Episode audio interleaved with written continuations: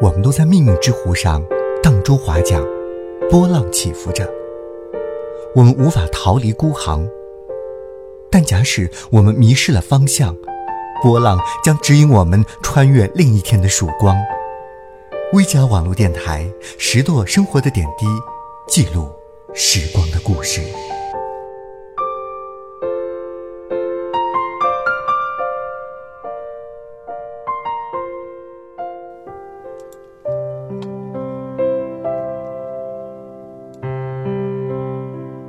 一个手机用久了之后，它竟然失去了最原本的用途，很少会用来打电话，很少会用来发短信，只是当了个手表，习惯在醒来的时候看一看上面的时间，习惯了在睡前看一看保存的那几条短信，那都是一些舍不得删掉的短信，所以一直都保留着。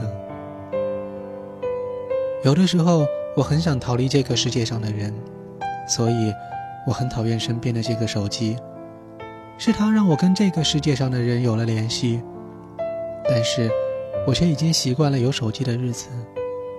没有了它，我却又觉得过得混沌了，不知道这个世界是否仍然在转动。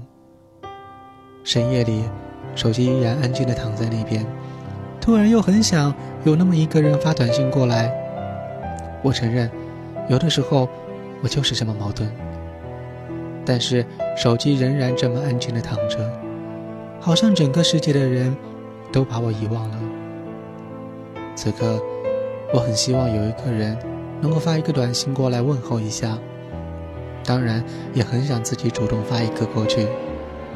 但是此时此刻，我却忍住了。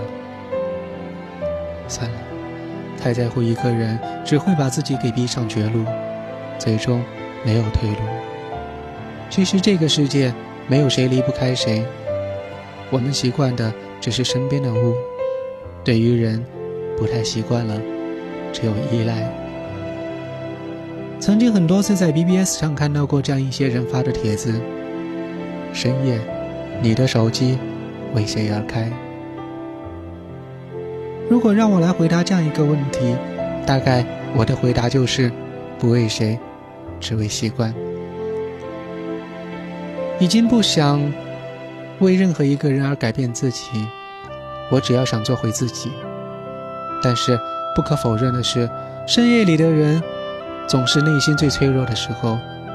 或许一丝的安慰，一丝的问候，一回睡前的小谈，都能够牵动人心最柔软的地方。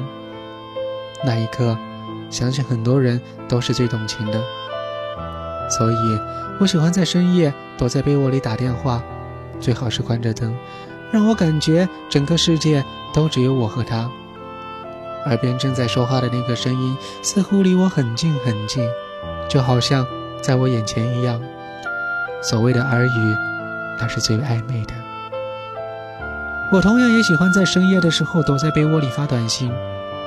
睡前的这一刻，我始终喜欢这样，直至相互道了一声晚安，彼此安睡。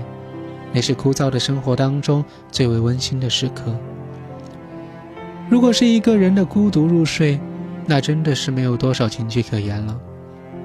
可惜，我现在在这里，也只会是纸上谈兵而已，而我的手机正安静地躺着。所以想到夜深的时候。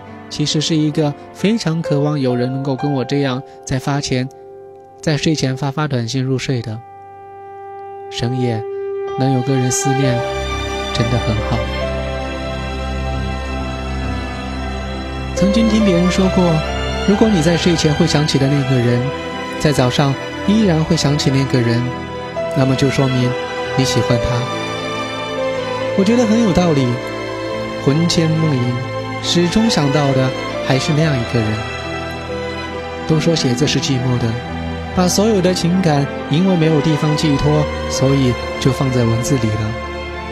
我是同意这样观点的人，大概正是因为这样，我才能够洋洋洒洒的写下那么多。因为孤独吗？大概是吧。手机依旧是这么安静的躺着，似乎让我忽视了它的存在。只有在想起几点几分的时候，我才会去主动看一看它，看看那个收件箱里那么温馨回忆的东西。或许，永远，永远都只是回忆，永远，永远都只能在回忆当中度过了。